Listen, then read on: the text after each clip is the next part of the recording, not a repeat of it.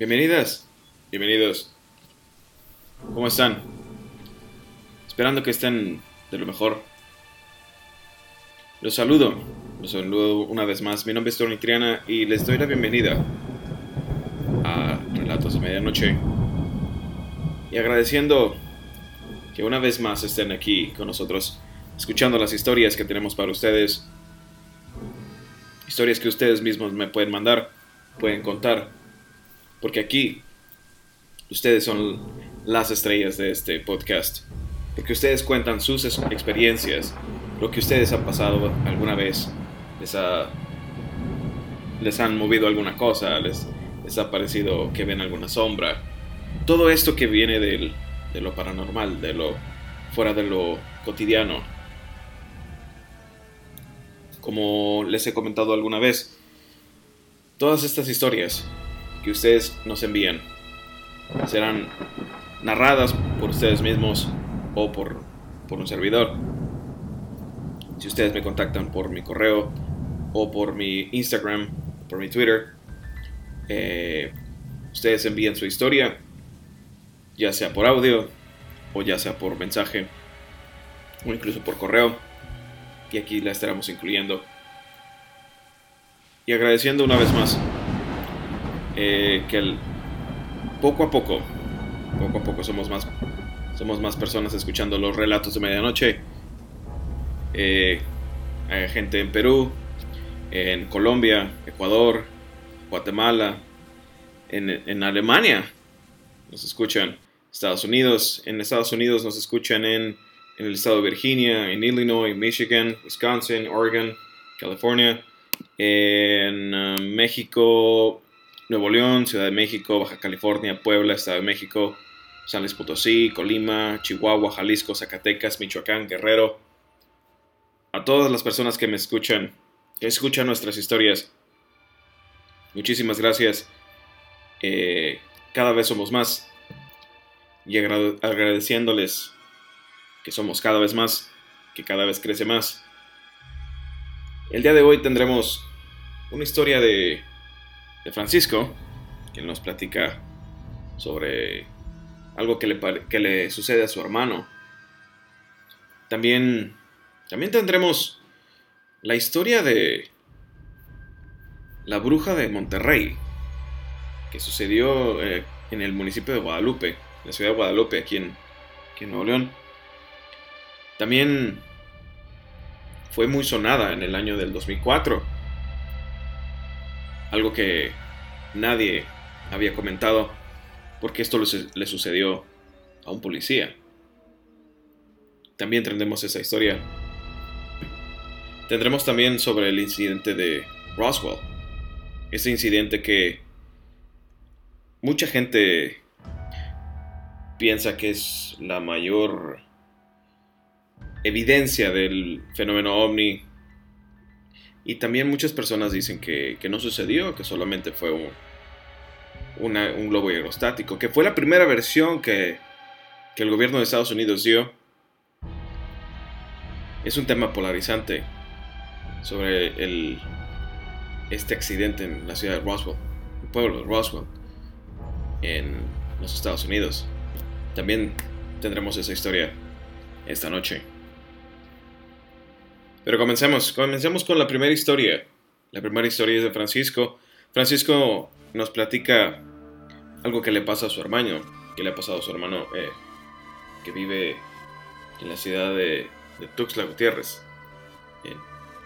aquí en México. Pero dejemos que, que él nos cuente la historia.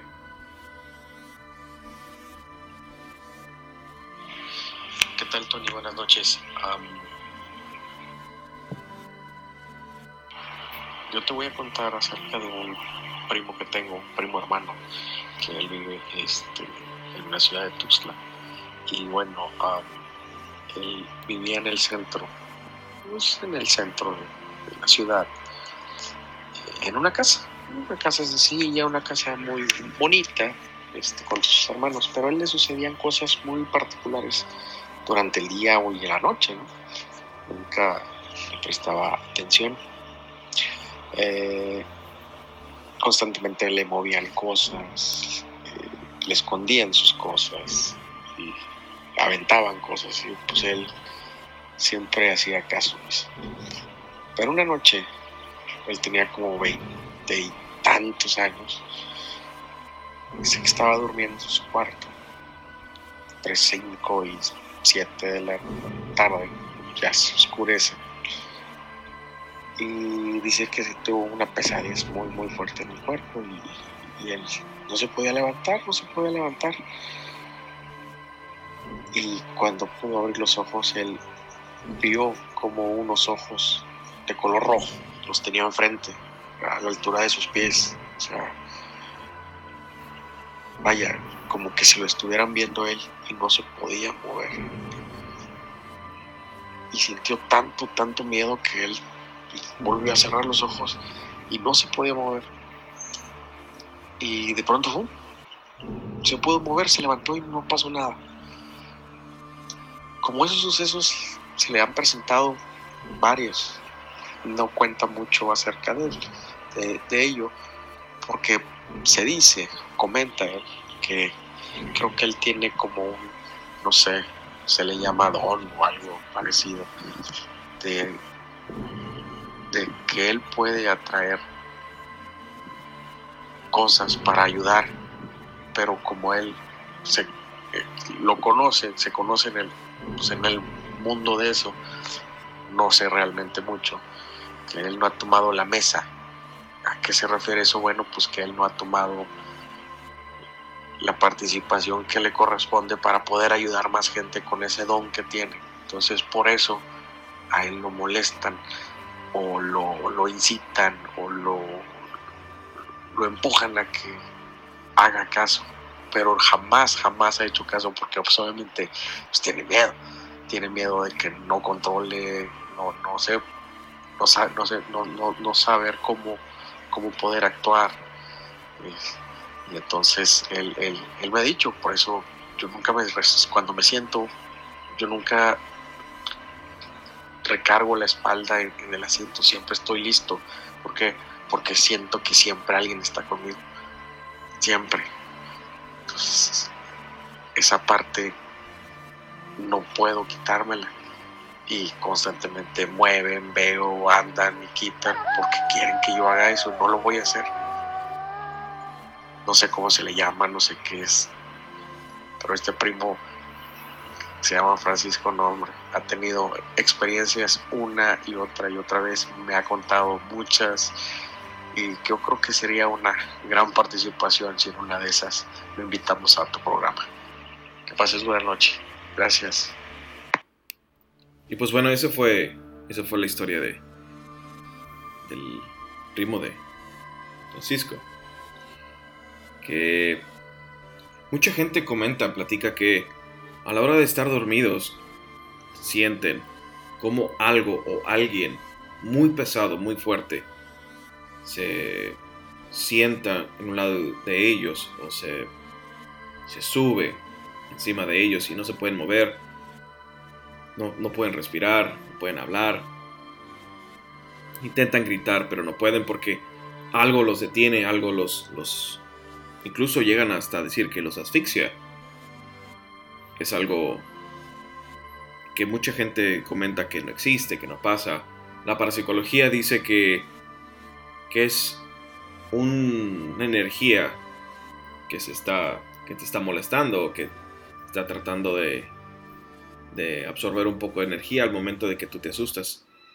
Algunas personas que, que estudian la parapsicología, no todos, porque hay una cosa que mucha gente no, no toma en cuenta, que para este tipo de temas no hay una verdad absoluta, porque no hay una, una ciencia que nos, que nos pueda decir, esto está comprobado, esto no está comprobado, esto sí es cierto, esto no es cierto. Entonces no hay una verdad absoluta.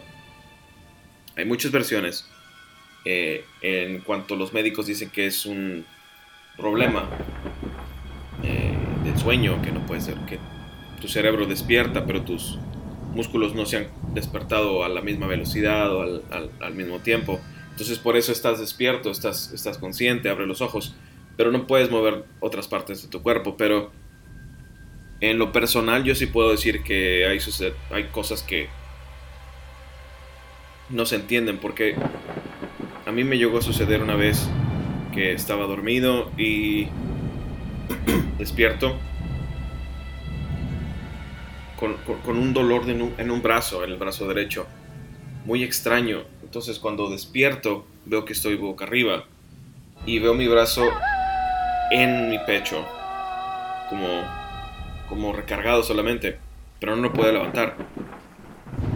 Y entonces volteo a ver mi otro brazo y lo quise levantar y tampoco puedo levantarlo. Volteo hacia mi lado izquierdo de, la cama y en la puerta veo una sombra. Esta sombra solamente estaba ahí parada, no hizo nada más. Entonces cierro los ojos y dije, esto que está aquí se tiene que ir, se tiene que retirar. Nada que no venga de la luz se retira en este momento. Abrí los ojos y esta sombra que estaba ahí se desvanece y empiezo a sentir un cosquilleo, como una especie de hormigueo en mis brazos y empiezo a recuperar la movilidad.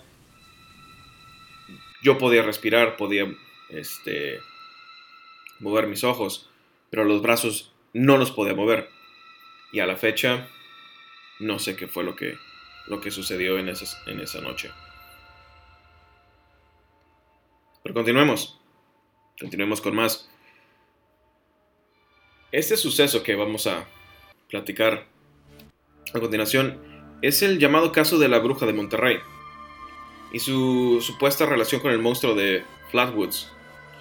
En el año 2004 tuvo una difusión en los medios de comunicación locales y nacionales eh, un supuesto extraño acontecimiento ocurrido en la localidad de Guadalupe, aquí en el estado de Nuevo León, por el periodista y ufólogo Jaime Maussan. Trata de relacionar con el caso de Flatwoods, Jaime Maussan, quien relacionó la descripción de la bruja de Samaniego con la apariencia de un monstruo, con el monstruo de Flatwood, mostrándole a Samaniego imágenes del monstruo, a las cuales Samaniego dijo que eran muy parecidas o iguales a lo que él, eh, a lo que él vio. Samaniego, siendo el, el apellido del oficial Leonardo Samaniego, el lunes 7 de noviembre del año de 2010, a las 3.15 am, un policía del municipio de Guadalupe en Monterrey, dice haber tenido un supuesto encuentro con una extraña entidad que eh, él identificó en un principio como una bruja. El oficial de nombre Leonardo Samaniego dijo que al estar dando un rondín de vigilancia por la colonia Valles de la Silla, del ya mencionado municipio, dio la vuelta a bordo de su patrulla en la calle Álamo. Se dice que habría advertido inmediatamente algo muy, muy inusual.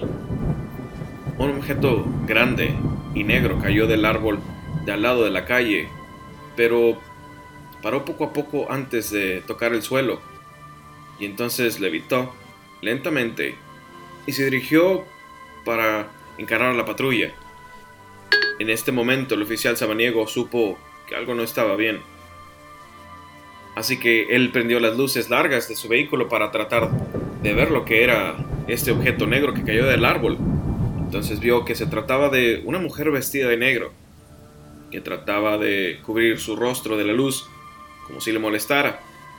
Menciona además que tenía unos enormes ojos totalmente negros sin párpados, y su piel era como café oscuro.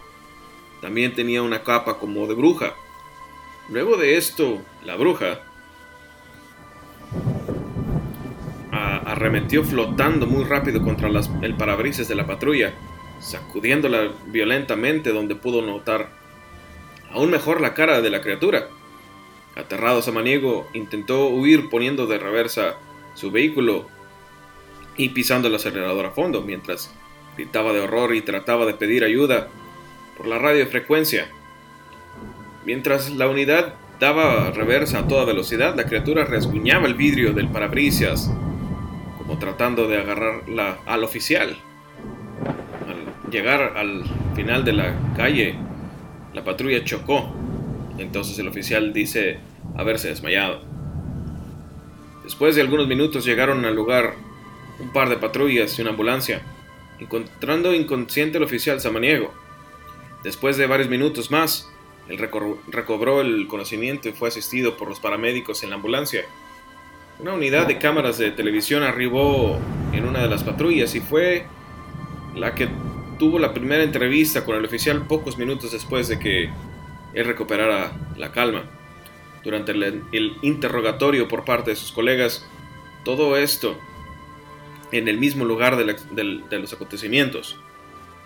Posteriormente la ambulancia llevó, llevó al hospital universitario oficial para una evaluación médica.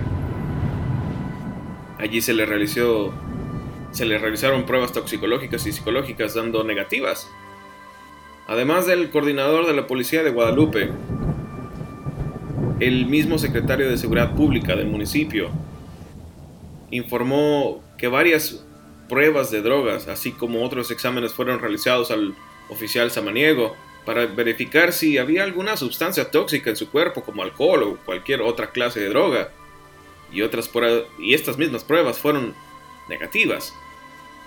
También el doctor Edelmiro Pérez Rodríguez, que era coordinador de los servicios médicos del hospital universitario, informó que después de varios exámenes psiquiátricos y psicológicos, encontraron al oficial samaniego mentalmente y físicamente sano. Incluso el entonces alcalde de Guadalupe declaró al día siguiente que el oficial samaniego era un buen elemento y no había razón alguna para pensar que él había intentado o inventado tal historia. Varios canales de televisión locales tomaron muy en serio la nota y le dieron amplio seguimiento en los días subsecuentes al accidente. La respuesta de la gente fue grande y centenares de casos semejantes llegaron a las estaciones de televisión. El mismo viernes 16 de enero, las unidades especiales de vigilancia fueron estacionadas en donde el incidente sucedió y las calles que la rodeaban como un operativo para proteger a los vecinos en caso de un nuevo eventual ataque. Al mismo tiempo, una investigación fue iniciada por la Corporación de Seguridad Pública de Guadalupe policía samaniego. Se quedó aislado recibiendo su tratamiento por los siguientes dos días cuando fue entrevistado otra vez en la televisión. Mantuvo su historia en cada detalle. Similarmente se indica que otro policía del municipio de Santa Catarina, en la misma área metropolitana de Monterrey, el señor Jorge Contreras declaró que él y dos policías más de la policía regia supuestamente también vieron la misma criatura que el oficial samaniego. Pero tres días antes, ellos indicaban que la vieron volando y decidieron no decir nada. Pero al enterarse del caso de Samaniego, decidieron hablar. Otro caso fue el de Norma Alicia Herrera, de la colonia La Playa. Ella declaró en una entrevista a la televisión que ella y su hermano vieron también la criatura durante el día y que parecía muy rara. Ella dijo que, que su hermano fue tan aturdido por este por esto que estuvo enfermo por casi una semana después del avistamiento. Un vecino de este sector grabó también un video. Varios días antes, un extraño humanoide volador y dio el video a una estación de televisión. La filmación fue liberada el mismo día durante los noticieros en varios canales causando aún más tumulto entre las personas. La historia fue liberada también por periódicos locales serios, como El Norte o Milenio. El monstruo de Flatwoods, en la cultura popular, existe en el pueblo de Flatwoods. Incluso hay un festival anual llamado el Día del Monstruo, que se lleva a cabo a la salida del bosque. El monstruo es conocido también como el monstruo verde. En Flatwoods hay una señal de la carretera que dice Bienvenidos a Flatwoods, el hogar del monstruo verde. En el videojuego Amagon del Nintendo Entertainment System, el jefe final está basado en el monstruo de Flatwoods. Este mismo apareció también como el segundo jefe en el juego de Sega Genesis, Space Harrier 2. Todo esto causó mucho revuelo hace muchos años. Yo lo recuerdo, no, no lo recuerdo muy vívido porque no le puse mucha atención. Pero sí recuerdo la entrevista del oficial que decía que decía, no, no, no, estoy borracho, no ingerí nada, no me metí nada, revísenme, chequenme. Era impresionante cómo, cómo él contaba toda esta situación que le había acontecido esa noche, madrugada. Es algo que no muchos estarían dispuestos a vivir. Continuemos. Continuemos con el caso de Roswell. Este caso que ha, también ha sido llamado el incidente ovni de Roswell fue un hecho ocurrido el 2 de julio de 1947, cuando un objeto desconocido se estrelló en un rancho cerca de Roswell, Nuevo México. Tras un amplio interés inicial en el disco volador estrellado, el ejército de Estados Unidos declaró que era simplemente un globo, meteorológico. Posteriormente, el interés se desvaneció hasta finales de la década de los 70, cuando los ufólogos comenzaron a promover una gran variedad de teorías de conspiración cada vez más elaboradas, afirmando que una o más naves espaciales extraterrestres habían aterrizado y que el ejército había recuperado a los alienígenas. Ese día, el 2 de julio de 1947, Mac Brazel, un granjero de Nuevo México, descubrió unos restos dispersos en su rancho, comunicándoselo al sheriff el 5 de julio. Según lo describió Basil en al Roswell Daily Record en su edición del 8 de julio. Esta descripción coincide con la dada por Charles B. Moore, profesor emérito de física de la New York University, que desarrolló los globos con los que los Estados Unidos pretendían espiar a la URSS, o Unión de Repúblicas Socialistas Soviéticas. En los periódicos del 8 de julio se dio el siguiente titular. Las fuerzas aéreas capturan un plato volante en un rancho de la región de Roswell.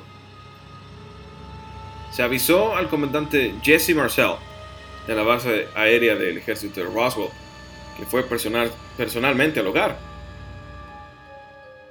El 9 de julio, el titular decía, Ramey desmiente lo, que, lo del platillo volador.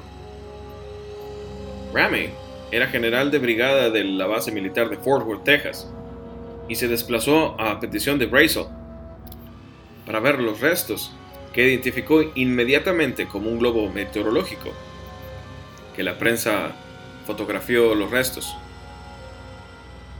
En otro artículo se relata cómo Brazel y su hijo encontraron el material el 2 de julio, que estaba formado principalmente por tiras de goma, papel de aluminio, cartón y varias varillas de madera. Aunque se dice que los verdaderos restos fueron sustituidos por la brigada cuando ésta llevó el material a la base de Fort Worth. Posteriores informes de la Fuerza Aérea de los Estados Unidos eh, de septiembre de 1994 y junio de 1997 afirmaban que lo estrellaron Roswell eran restos de un vuelo del proyecto Mogul. También hubo una investigación sobre el asunto a petición de un congresista de Nuevo México. Fue realizada por el secretario de las Fuerzas Aéreas y el Departamento de Defensa. En ella se identifican los residuos de Roswell como restos de un sistema de detección acústica de baja, de baja frecuencia que llevaban los globos de largo alcance y altamente secretos, llamados Proyecto Mogul un intento de captar explosiones nucleares soviéticas, altitudes de la tropopausa. Los investigadores de las Fuerzas Aéreas, tras registrar meticulosamente los archivos secretos de 1947, no encontraron pruebas de un aumento de tráfico de mensajes.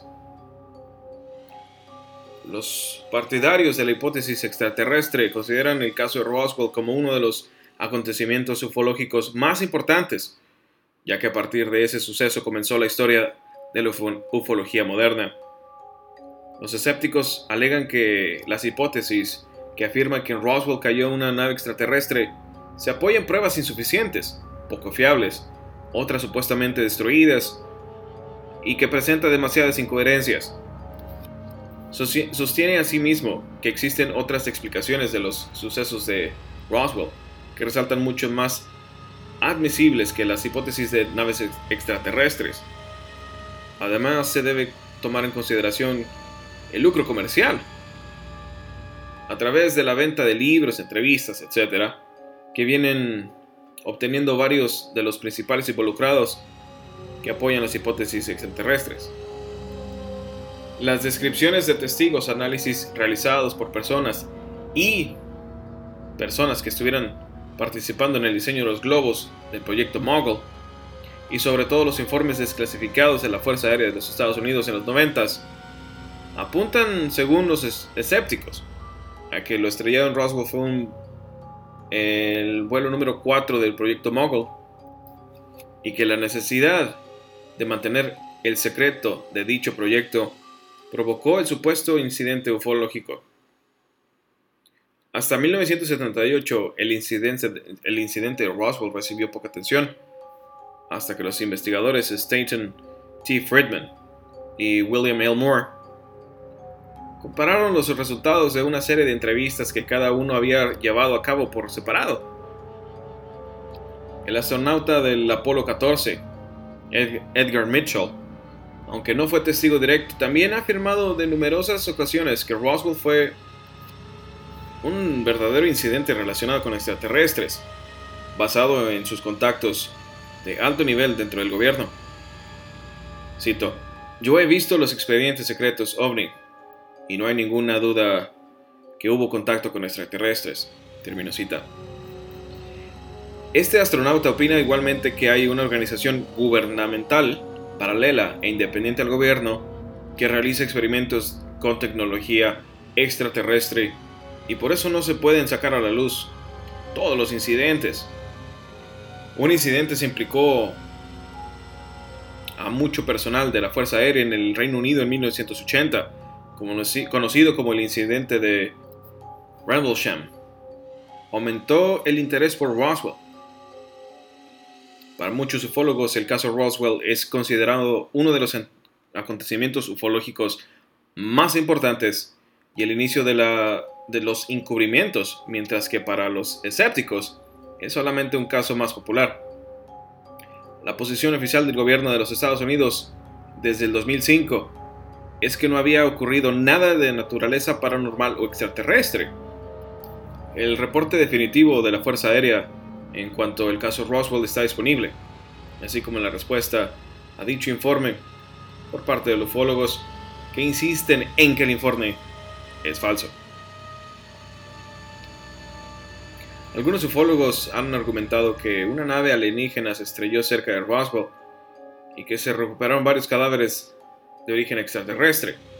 Igualmente se ha postulado que si Roswell fuera de verdad un accidente extraterrestre, como muchos insisten, algunos especialistas ovnis argumentarían que el gobierno de Estados Unidos sabe que los extraterrestres han visitado nuestro planeta desde al menos 1947 pero todavía no lo admiten. Incluso algunos grupos postulan que habría una conspiración del ocultamiento extraterrestre y que el gobierno estadounidense está actualmente en posesión de tecnología alienígena. Por eso los motivos que tenía el gobierno para guardar el secreto inicialmente serían evidentes. Los altos funcionarios del gobierno probablemente temerían una situación de pánico general al dar a conocer que existía una posible amenaza extraterrestre, como ocurrió en 1938 en la emisión de radio de La Guerra de los Mundos. Esta hipótesis barajaba como real la autopsia realizada supuestamente en 1947 a los extraterrestres capturados, defendiendo que el gobierno quería ocultar datos por estar desarrollando nuevas tecnologías y aseguraban que los extraterrestres estaban vivos antes y durante la autopsia. Y pues bueno, todo este tema, todo este tema de los extraterrestres, las autopsias, el accidente de Roswell, los avistamientos. Es un tema muy, muy polarizante porque muchas personas dicen que no existen, que cómo es posible, que no hay pruebas. Pero también existe el otro lado las personas que, que dicen que sí existen, que sí están, que ya están aquí. Es un tema muy, muy polarizante porque no hay un punto medio. Y en todos estos temas, tanto en lo paranormal como en el fenómeno ovni, hay que tener un punto medio, hay que tener un balance entre el, escepticismo y el, creer en la situación, porque no se puede creer en todo, pero tampoco puedes decir que nada existe. Muchas personas les tienen, le tienen miedo a este tema porque dicen que les da miedo el pensar que otras civilizaciones pueden llegar a visitarnos y que no sabemos qué tipo de intenciones tengan. Tal vez. Hay otras personas que les gustaría verlos, conocerlos, eh, tomarles fotos. Yo he escuchado varias personas que me dicen, no, a mí me gustaría verlos y platicar con ellos. Digo, no, pues así no es tan fácil, no es, no es cualquier cosa ver estas situaciones. Yo he visto, como ya les he platicado en algunas en algunas ocasiones ciertas cosas, eh, bolas de fuego, naves o vamos a decirles ovnis, porque no sé qué están, no sé qué son, no las puedo identificar. Entonces para mí es un ovni en varias ocasiones, en muchas ocasiones, de las cuales aquí estaremos platicando. Pero sin más por el momento, les recuerdo que todas sus historias, todas sus anécdotas, las pueden mandar, las pueden mandar ya sea por audio, por correo. Me contactan por mi, por mi Instagram, es TonyTriana09. Por Twitter, igual, TonyTriana09. Ustedes me, contactan y aquí estarán sus historias en los relatos de medianoche. Agradeciendo una vez más su atención y que vengan a escuchar otra vez en el siguiente episodio más historias, más historias aterradoras. Cuídense, sea feliz y que tengan una escalofriante noche. Hasta luego.